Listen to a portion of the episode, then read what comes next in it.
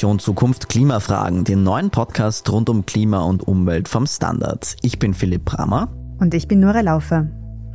Wir sprechen ab sofort alle zwei Wochen über eines der wohl wichtigsten Themen der Menschheit, nämlich die Klimakrise. Wir diskutieren mit Expertinnen und Experten und wühlen uns durch Studien, um die Probleme, Ideen und Lösungen vorzustellen, die ihr kennen solltet. Den normalen Edition Zukunft Podcast, den gibt es natürlich weiterhin auf diesem Kanal, aber es gibt eben jetzt jede Woche einen Podcast, abwechselnd eben zu Klima- und Umweltthemen und dann wieder zu allen anderen großen Fragen. In jeder Klimafragen-Podcast-Folge wollen wir uns einer Frage im Klimabereich widmen. In der ersten Episode fangen wir mit dem großen Ganzen an. Wie steht es um das Klima eigentlich aktuell? Diese Frage beantwortet der Weltklimarat IPCC alle sechs Jahre in seinen Sachstandsberichten und das sehr umfassend auf Tausenden von Seiten. Der aktuelle Bericht ist vergangene Woche erschienen. Unsere Kollegin Julia Sicke aus dem Wissenschaftsressort beim Standard hat ihn sich mit uns genau angeschaut. Etwas später wollen wir dann auch noch mit einer Autorin sprechen, die mitgearbeitet hat. Aber zuerst einmal Julia Sicker aus dem Wissenschaftsressort. Hallo Julia, danke fürs Dabeisein. Hi und danke für die Einladung. Julia, du hast ja diesen Bericht jetzt sehr genau angesehen. Was sind denn eigentlich diese IPCC-Sachstandsberichte und worum geht's da? Ja, die Sachstandsberichte werden von einzelnen Arbeitsgruppen erarbeitet. Vergangenen Sommer ist der erste Teil von diesem Blog erschienen. Der hat damals die naturwissenschaftlichen Grundlagen des Klimawandels zusammengefasst, also das Wissen aus sehr vielen Studien. Und er hat klargemacht, dass wir Menschen vor allem seit der industriellen Revolution massiv Treibhausgase wie zum Beispiel CO2 in die Atmosphäre eingebracht haben. So deutlich wurde das in diesen großen Berichten bisher noch nie gesagt. Es ging auch um die Folgen, mit denen wir rechnen müssen bei verschiedenen Szenarien, je nachdem, wie stark wir die Emissionen jetzt und in den nächsten Jahren senken. Im neuen Berichtsteil, der jetzt erschienen ist, geht es noch stärker um die Konsequenzen der Erderhitzung für Menschen, aber auch für den Rest der Umwelt und wie wir uns am besten an diese Konsequenzen anpassen können. Und was ist daran jetzt neu? Man kann sagen, dass die Folgen der Klimakrise noch stärker sind, als man es in früheren Berichten eingeschätzt hat. Das liegt auch daran, dass die wissenschaftliche Beweislage wieder wesentlich sicherer geworden ist im Vergleich zum letzten Bericht vor ungefähr acht Jahren. Um ein Beispiel zu geben, damals war das Risiko für extreme Wetterereignisse infolge des Klimawandels noch kaum wissenschaftlich nachweisbar. Heute wird dieses Risiko sogar als moderat bis hoch eingeschätzt, wegen der Extremereignisse der vergangenen Jahre, aber auch weil die Forschung die Auslöser besser analysieren kann. Außerdem zeigt der Bericht, dass es mittlerweile auch Anpassungsmaßnahmen gibt, aber dass diese noch viel zu schwach, zu kleinteilig, kurzfristig gedacht und auch ungleichmäßig global verteilt sind. Also die Lücke zwischen dem, was wir zur Anpassung tun müssten und dem, was wir bisher tun, ist sehr groß und sie wächst weiter an. Und es gibt auch schon Anzeichen dafür, dass es Fehlanpassungen gibt, also Maßnahmen, die teilweise sogar eher kontraproduktiv sind, weil sie andere Probleme verursachen. Das ist klar, dass die meisten Anpassungsmöglichkeiten nicht perfekt sind und man irgendwo Abstriche machen muss. Aber klar ist auch, je später wir die großen, ganzheitlich durchdachten Maßnahmen umsetzen, desto teurer wird das letztendlich. Nicht nur wirtschaftlich, sondern auch in Menschenleben gerechnet.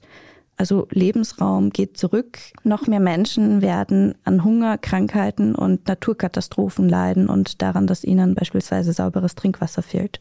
Außerdem ist ein Unterschied von diesem Bericht zu dem vorhergehenden wo es hauptsächlich um naturwissenschaftliche Studien ging, dass jetzt auch zum Beispiel Wirtschafts- und Sozialwissenschaften wesentlich beteiligt waren und berücksichtigt wurden. Also wie wirkt sich die Klimakrise tatsächlich auf Gesellschaften aus und welche sind die vulnerabelsten in der Gesellschaft, also besonders verletzlich? Da gibt es eben beispielsweise ältere und jüngere Menschen, die ganz massiv zum Beispiel von Hitze betroffen sein werden. Aber generell sind natürlich die Ärmsten in verschiedenen Gesellschaften und vor allem in Südamerika, in Mittelamerika und in Afrika besonders stark betroffen, weil sie auch sehr wenige Ressourcen haben, mit Problemen umzugehen, schon jetzt. Mhm. Das sind ja ziemlich besorgniserregende Ergebnisse. Wie waren denn die internationalen Reaktionen auf diese Erkenntnisse? Viele Fachleute haben gesagt, dass der Bericht nochmal unterstreicht, wie stark uns diese Folgen treffen werden. Es gab auch eine Reaktion von UN-Generalsekretär Antonio Guterres, der das sehr drastisch formuliert hat. Und zwar, dass dieser Bericht ein Atlas des menschlichen Leidens ist und eine vernichtende Anklage gegen die gescheiterte Klimapolitik. Mhm. Was jetzt da natürlich auch ein bisschen ein Thema war, ist der aktuelle geopolitische Kontext. Wir wissen, dass gerade Europa sehr stark abhängig vom russischen Gas ist. Deswegen gab es nach der Veröffentlichung des Berichts auch sehr viel Kritik, einerseits explizit von Umweltschutzorganisationen, aber auch Antonio Guterres hat das zumindest anklingen lassen, auch wenn er die Ukraine nicht beim Namen genannt hat, dass es hier eine Kehrtwende braucht, dass das jetzt ein besonders guter Zeitpunkt auch ist, sich endlich zu verabschieden von fossilen Energieträgern, zu sagen, man steigt aus aus Öl und Gas, weil einfach dieser fossile Energiemix auch dazu führt, dass wir dort sind, wo wir uns gerade befinden. Und was fordern jetzt Umweltschutzorganisationen? Also das waren jetzt österreichische Umweltschutzorganisationen, die sich zu Wort gemeldet haben unter anderem. Und die meinten eben, Österreich müsse jetzt in Erneuerbare investieren, müsse raus vor allem aus russischem Gas. Ich denke mir, dass der Bericht einmal mehr einfach aufgezeigt hat, wo wir uns befinden und was alles schief läuft. Jetzt gibt es natürlich sehr, sehr viele Studien zur Klimakrise und ihren Folgen. Warum sind jetzt genau diese IPCC-Berichte eigentlich so wichtig? Die IPCC-Berichte fassen Unmengen an Studien, die es bisher zu Erkenntnissen rund um den Klimawandel gibt, zusammen. Deswegen ist das eine sehr verlässliche Grundlage, um Entscheidungen zu treffen. Allerdings werden da jetzt zum Beispiel aktuellste Forschungserkenntnisse aus den vergangenen ein bis zwei Jahren auch noch gar nicht berücksichtigt. Das heißt, man kann davon ausgehen, dass das sogar noch eine vorsichtige Schätzung ist, mit welchen Folgen wir rechnen müssen. Der Bericht ist aber auf jeden Fall extrem wichtig, weil er gut zusammenfasst, was wir jetzt schon tun können und wie wir es richtig machen und um jetzt schon sagen zu können, was bewegt sich von den bisherigen Maßnahmen in eine falsche Richtung und wie können wir Fehler vermeiden. Was ich am Bericht beziehungsweise an der Zusammenfassung für Entscheidungstragende bemerkenswert finde, ist vor allem auch der letzte Satz, der nochmal ganz kurz zusammenfasst, was besonders wichtig ist in Zukunft. Also der besagt ungefähr, die gesammelten wissenschaftlichen Beweise sind eindeutig. Der Klimawandel ist eine Bedrohung für das menschliche Wohlergehen und die Gesundheit des Planeten. Und jede weitere Verzögerung von abgestimmten, vorausschauenden und globalen Maßnahmen zur Anpassung und zur Abschwächung des Klimawandels wird ein kurzes und sich schnell schließendes Zeitfenster verpassen. Und da geht es eben um eine lebenswerte und nachhaltige Zukunft für alle, die gesichert werden soll. Das wurde auch von verschiedenen Expertinnen und Experten wichtig eingeschätzt, dass es darum geht, eben eine lebenswerte Zukunft für alle zu schaffen und dass wir leider gerade nicht auf einem guten Weg dorthin sind. Da muss man auch noch dazu sagen, dass es ja spannend ist, dass eben diese Zusammenfassung für politische Entscheidungsträgerinnen und Entscheidungsträger, dass die ja abgesegnet werden muss von den einzelnen Ländern bzw. von den Vertreterinnen und Vertretern der einzelnen Ländern. Das heißt, es ist durchaus bewusst der Staatengemeinschaft, was da passiert, nur die Handlungen sprechen einfach nicht dieser Dringlichkeit. Genau, und es ist auch so, dass die Vertreterinnen und Vertreter aus verschiedenen Ländern natürlich auch ihre jeweiligen politischen Schwerpunkte mit einbringen in die Formulierungen. Und ja, da natürlich auch, dass die Interessen der jeweiligen Staaten im Kopf haben.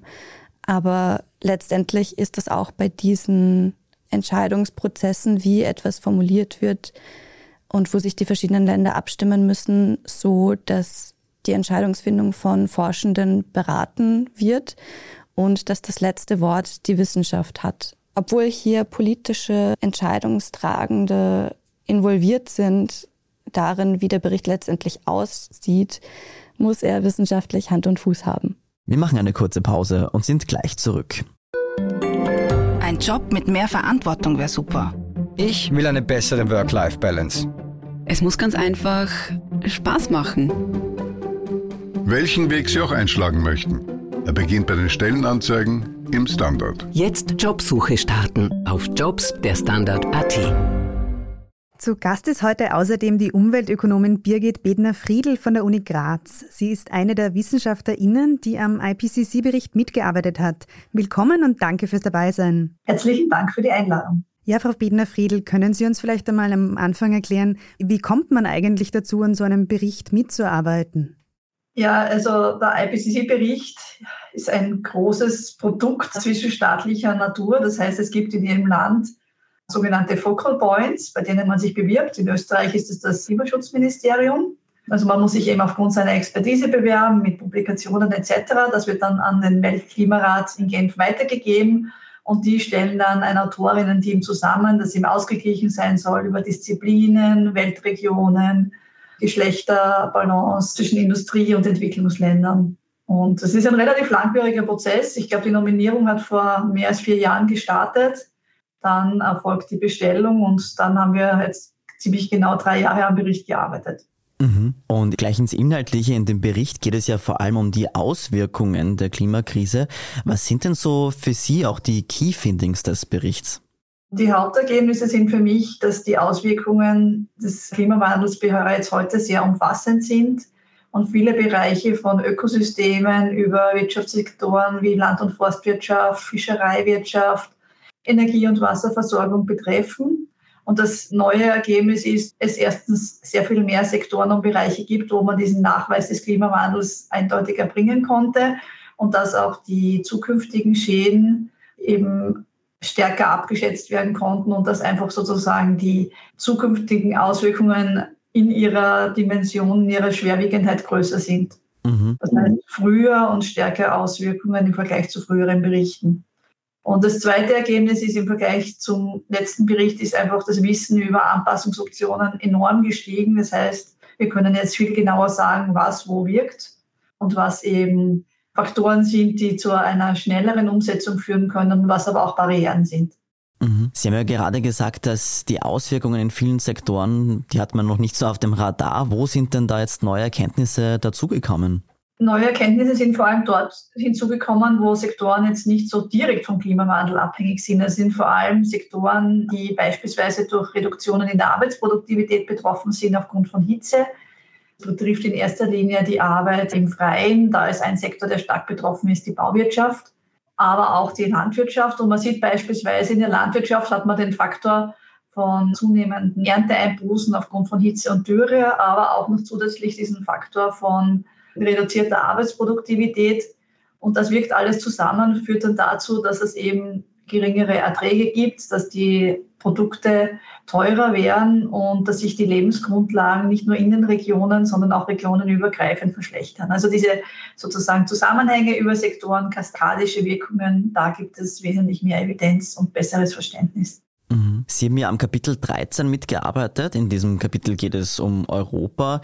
Was kommt denn da auf unseren Kontinent zu? Also vieles ist schon da. Das betrifft sowohl das Thema Hitze als auch Überflutungen. Aber es werden sich die Auswirkungen verstärken. Wir haben vier Hauptrisiken identifiziert. Das sind einerseits hitzebedingte Effekte auf die menschliche Gesundheit und auf Ökosysteme. Das sind der kombinierte Effekt von Hitze und Dürre auf landwirtschaftliche Erträge. Das ist der Bereich Überflutungen, sowohl entlang von Küsten als auch entlang von Flüssen und durch Starkregen. Und der letzte Bereich ist der Bereich Wasserknappheit über Sektorgrenzen hinweg, weil Wasser nicht nur für die Landwirtschaft benötigt wird, sondern auch für viele andere Sektoren. Und diese Risiken werden einfach bei 1,5 Grad Erwärmung schon im Vergleich zu heute steigen. Wir stehen heute bei rund 1,1 Grad Erwärmung und bei 2 und 3 Grad werden diese Effekte und mehrere Faktoren schlimmer werden. Die vor allem betroffenen Regionen ist eben der Mittelmeerraum, aber man sieht eben, dass diese Themen von Hitze, Trockenheit, Wasserknappheit auch in West- und Zentraleuropa, wo auch Österreich natürlich zu finden ist, zunehmen werden. Mhm. Aber für einzelne Länder gibt es da praktisch keine Prognose, also zum Beispiel, was auf Österreich jetzt genau zukommt. Die Arbeit des IPCC ist eine globale Arbeit, das heißt, wir schauen uns sehr wohl Regionen an, aber nicht einzelne Länder. Es sind natürlich auch Studien zu einzelnen Ländern in unsere Bewertung eingeflossen, aber nein, wir machen keine Aussagen über einzelne Länder. Aber es geht hier vor allem um das Verständnis von Mechanismen und das Thema Hitze ist zum Beispiel eines, dass es eigentlich ein großflächiges Phänomen ist. Auch Dürren und Wasserknappheit sind Phänomene, die zwar auch lokal nur auftreten können, aber eben eine größere Ausbreitung haben. Insofern lassen sich die Ergebnisse für West- und Zentraleuropa durchaus auch für Österreich interpretieren. Es geht ja vor allem auch um Adaption, also um Klimawandelanpassung. Was schlägt denn der Bericht da vor? Der Bericht ist sehr, sehr ausführlich, was den Bericht Klimawandelanpassung betrifft. Hier ist die Haupterkenntnis für mich, dass es eben eine Kombination an Maßnahmen braucht. Die bislang sehr stark genutzten technischen Maßnahmen, also Verbauungen beispielsweise gegen Hochwasser, müssen kombiniert werden mit informatorischen Maßnahmen wie Frühwarnsystemen. Und es hat auch die naturbasierte Anpassung einen sehr großen Stellenwert. Das heißt, wenn man Flüssen wieder ihren natürlichen Raum gibt und so natürliche Retentions- und Versickerungsflächen schafft, werden eben die Auswirkungen durch Überflutungen auch geringer sein. Es geht in dem Bericht ja auch um Maladaption, also um Fehlanpassungen, vor denen gewarnt wird. Welche Fehler dürfen wir bzw. welche Fehler darf die Politik bei Maßnahmen, die den Klimawandel und seine Folgen eindämmen sollen, denn auf keinen Fall machen? Fehlanpassung ist ein großes Thema. Was hier vor allem eine Rolle spielt, ist die Kurzfristigkeit in der Planung. Das heißt, wenn man jetzt Anpassungsmaßnahmen setzt, die für die nächsten zehn Jahre gut funktionieren, in Österreich wäre hier ein Beispiel eben noch ein massiver Ausbau von Beschneiungsanlagen im Wintertourismus, vor allem in niederen Lagen, dann ist das eben mittel- bis langfristig eigentlich eine schlechte Strategie. Das gleiche Thema finden wir in der Landwirtschaft. Bewässerung kann sehr effektiv sein, um eben Ernteausfälle zu reduzieren. Aber wenn Wasser gleichzeitig knapper wird und für andere Nutzer zur Verfügung stehen soll, dann kann das auch Fehlanpassung sein. Das heißt, Anpassung ist etwas, was eigentlich in allen Entscheidungen sowohl von Politik als auch von Privaten mitgedacht werden muss. Und wir müssen eben, wenn wir eben große Infrastrukturprojekte bauen, wie Straßen oder eben auch Abwassersysteme, müssen einfach Veränderungen im Klima heute mitgedacht und mit berücksichtigt werden, weil die Anpassung im Nachhinein in der Regel sehr viel teurer ist. Jetzt ist vieles davon natürlich schon länger bekannt. Zu welchem Urteil kommen die Autorinnen und Autoren? Warum geht das so wenig weiter? Es gibt mehrere Faktoren, die eben zu Verzögerungen bei der Anpassung führen. Also vielleicht fangen wir mit dem Positiven an, wo wir gut sind. In Europa speziell ist in der Vorbereitung. Wir haben Anpassungsstrategien und Pläne. Es gibt sehr konkrete Planungen, welche Maßnahmen in welchen Sektoren erforderlich sind. Aber was fehlt, ist eben die großflächige Umsetzung. Es mangelt einerseits an den finanziellen Mitteln, die eben für Anpassung bereitgestellt werden. Es mangelt auch an einem Bewusstsein, wie dringlich es eigentlich ist, dass hier Handlungen gesetzt werden müssen. Und es handelt teilweise auch an einem politischen Willen und an einem gesellschaftlichen Willen, diese Dinge jetzt auf den Weg zu bringen. Man sieht aber umgekehrt auch positive Beispiele. Also Städte sind so ein Bereich, wo eben sehr viele Klimarisiken zusammenkommen, wo aber auch teilweise schon extrem viel passiert. Ich möchte hier ein paar Beispiele geben. Das eine Beispiel ist eben die Begrünung von Innenhöfen und von Fassaden, die zu einem besseren Raumklima führen können und so die Hitzeinseleffekte in Städten abfedern. Der Ausbau von Parks und anderen Grünanlagen in der Stadt können einfach die Lebensqualität generell und die Gesundheit der Bevölkerung stärken. Und so gibt es eben viele Potenziale, wo man eben Synergien nutzen kann. Und Städte sind eben hier ein Beispiel, gerade weil der Trend zur Verstädterung ja auch zunimmt, gibt es einen Druck zu bauen, gibt es einen Druck, im Viertel neu zu gestalten und da wird es teilweise schon sehr gut integriert. Könnten Sie uns auch ein bisschen etwas über den Prozess der Arbeit erzählen? Sie haben schon vorher angeschnitten, wie viele Personen da mitarbeiten bei diesem Bericht. Aber wie kann man sich das vorstellen, wenn so viele Wissenschaftlerinnen und Wissenschaftler gemeinsam arbeiten? Wie läuft der Prozess ab? Wie kommt man zu einem Endprodukt? Der Prozess ist vom Weltklimarat viele, viele Jahrzehnte inzwischen erprobt. Das heißt, es gibt für jedes Kapitel eben sogenannte Leitautoren und koordinierende Leitautoren. Die koordinierenden Leitautoren stellen eben sicher, dass die Arbeit innerhalb des Kapitels gut funktioniert und dass eben die Aussagen zwischen den Kapiteln auch abgestimmt sind. Und das Wichtigste ist einfach, die Literatur so umfassend wie möglich zu erfassen und dann in Teams von zwei, drei, vier, fünf eben ein Assessment zu erarbeiten und eben auch abzuleiten, wie gut die Datenlage ist, wie gut die Übereinstimmung ist und daraus dann eben eine Konfidenzaussage abzuleiten. Und insgesamt ist die Arbeit so organisiert, dass man sich zunächst einmal für eine Woche trifft und über die Hauptpunkte der jeweiligen Kapitel spricht. Dann gibt es noch in Summe drei weitere Treffen, wo dann immer wieder eben auf Basis der Gutachten, die eben eingehen, sowohl von anderen Wissenschaftlern als auch von Regierungsvertretern, eben Überarbeitungen gemacht werden. Das passiert insgesamt zweimal. Also es gibt einen sehr klaren Prozess, wie Feedback gegeben werden kann. Es muss auf jedes Feedback geantwortet werden. Diese Antworten sind auch alle am Ende des Prozesses öffentlich verfügbar, genauso wie die Vorversionen der Berichte. Und so gibt es, glaube ich, eine sehr, sehr gute Nachvollziehbarkeit. Und auch wenn man 34.000 Quellen klingt jetzt wahnsinnig viel und es ist auch wahnsinnig viel, aber wenn das dann heruntergebrochen wird auf die vielen Autoren und wenn man bedenkt, die arbeiten drei Jahre dran, dann ist das irgendwie machbar. Mhm. Die IPCC-Berichte, die erscheinen ja alle sechs bis sieben Jahre, dann oft in mehreren Teilen. Der dritte und letzte Bericht des sechsten Teils erscheint ja dann im März. Können Sie vielleicht ein bisschen auch sagen, worum es da dann gehen wird? Ja, der dritte Teil beschäftigt sich jetzt mit der Frage, wie können wir unsere Emissionen reduzieren? Welche Pfade gibt es? Welche klimaresilienten Pfade gibt es? Über Ergebnisse darf ich natürlich noch nicht sprechen. Das werden dann die Kollegen tun, wenn der Bericht öffentlich wird. Aber was man sagen kann, ist, dass die Zusammenarbeit zwischen den verschiedenen Teilen, also vor allem jetzt unserem Teil zu den Klimafolgen und zur Anpassung und eben dem dritten Teil zu Klimaschutz, sehr viel intensiver waren als in früheren Berichten. Mhm. Und was hilft Ihnen denn angesichts der Zukunftsaussichten, die dieser Bericht auch wieder verdeutlicht und auch der geringen politischen Initiative trotzdem optimistisch zu bleiben, wenn man sich da so viel mit dem Thema auch beschäftigt? Also Optimismus ergibt sich für mich daraus, indem wir einfach sehen, es gibt wahnsinnig viel Wissen darüber, was funktioniert und wann es funktioniert und wie es funktionieren kann. Also ich bin deshalb optimistisch, weil sich einfach die Entscheidungsgrundlage verbessert hat und weil man auch sieht, wir haben ja auch psychologische und soziologische Wissenschaftlerinnen im Team gehabt, die sich sehr genau angesehen haben, wie ist eigentlich das Bewusstsein der Bevölkerung zu dem Thema. Und da sieht man ganz klar, das hat in den letzten Jahren sich massiv verschoben. Das heißt, die Bevölkerung ist sich des Risikos bewusst. Und eigentlich braucht es unter Anführungszeichen jetzt wirklich nur den nächsten Schritt. Wir müssen in die Umsetzung gehen. Und ich glaube, noch einmal aufzuzeigen, wie dringlich das Ganze ist und dass wir ein Zeitfenster haben, in dem wir handeln können und danach wird es sehr viel unadaptiver. Mein Eindruck ist, dass es diesem Bericht ganz gut gelungen ist.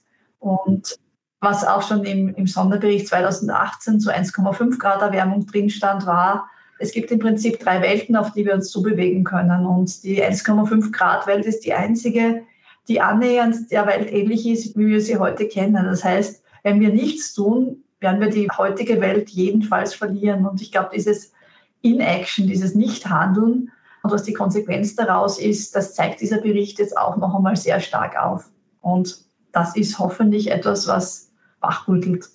Also mich rüttelt es auf jeden Fall wach. Dann sagen wir an diesem Punkt herzlichen Dank fürs Dabeisein und fürs Beantworten der vielen Fragen. Herzlichen Dank von meiner Seite. Und danke auch euch, liebe Zuhörerinnen und Zuhörer. Wir hoffen, der neue Klimafragen-Podcast gefällt euch. Wir freuen uns natürlich über eine Bewertung auf iTunes oder den anderen Podcast-Plattformen.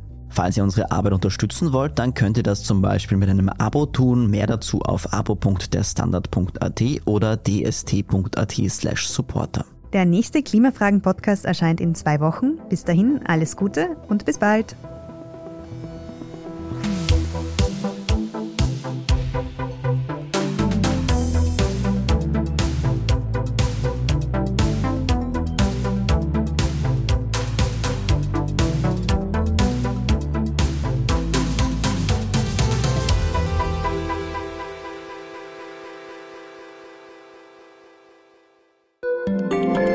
Mein Name ist Oskar Bronner. Ich habe damals den Standard gegründet, damit man sich auf Basis unabhängiger Berichterstattung die eigene Meinung bilden kann. Guten Tag, mein Name ist Pony73 und ich poste beim Standard, weil ich genau das dort machen und meine Meinung auch sagen kann.